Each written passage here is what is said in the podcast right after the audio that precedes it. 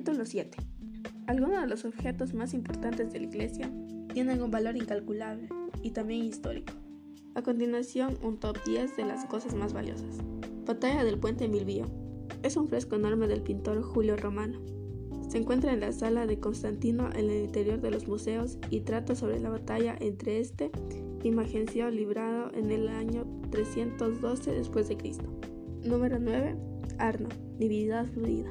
Ubicada en el patio octógono se encuentra esta estatua de Arnos, el dios del río, fechado entre los años 170 y 180 después de Cristo en la época de Adriano.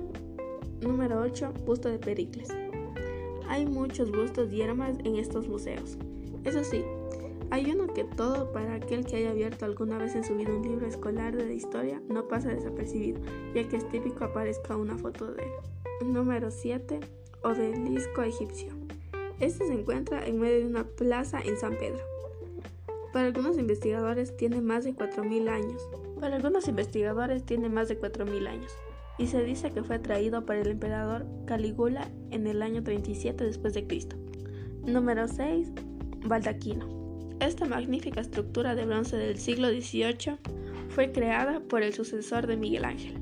Se encuentra en el interior de la basílica y su ubicación no es el al azar, ya que se supone que está situado sobre la tumba de San Pedro, quien fuera. Además, el primer papa de la Iglesia Católica, y tanto si eres religioso católico o no, de todas formas es sobrecogedor observarlo y es bellísimo. Número 5. Atino. Esa escultura es específicamente un Osiris Antino del siglo II después de Cristo.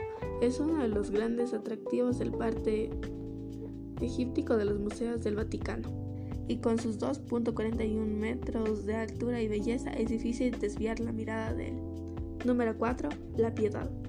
Una de las obras icónicas del polimata Miguel Ángel se puede ver el interior de la Basílica de San Pedro, entrando al costado derecho.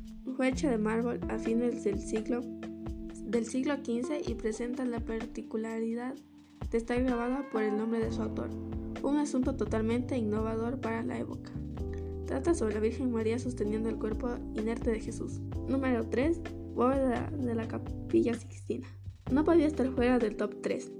Eso sí, para ser coherente con el listado, quizás debí señalar solamente a la creación de Adán, la obra más famosa de la capilla. No obstante, quiero referirme a la bóveda completa, puesto que todos los frescos de ella son espectaculares. Número 2. La Conte. Es una de las estatuas más importantes. Además, tiene un significado especial, ya que manifiesta el mito Lacote y todo lo relacionado a la guerra de Troya. Esta obra está hecha de mármol y data del siglo I a.C. Número 1. Escuela de Atenas.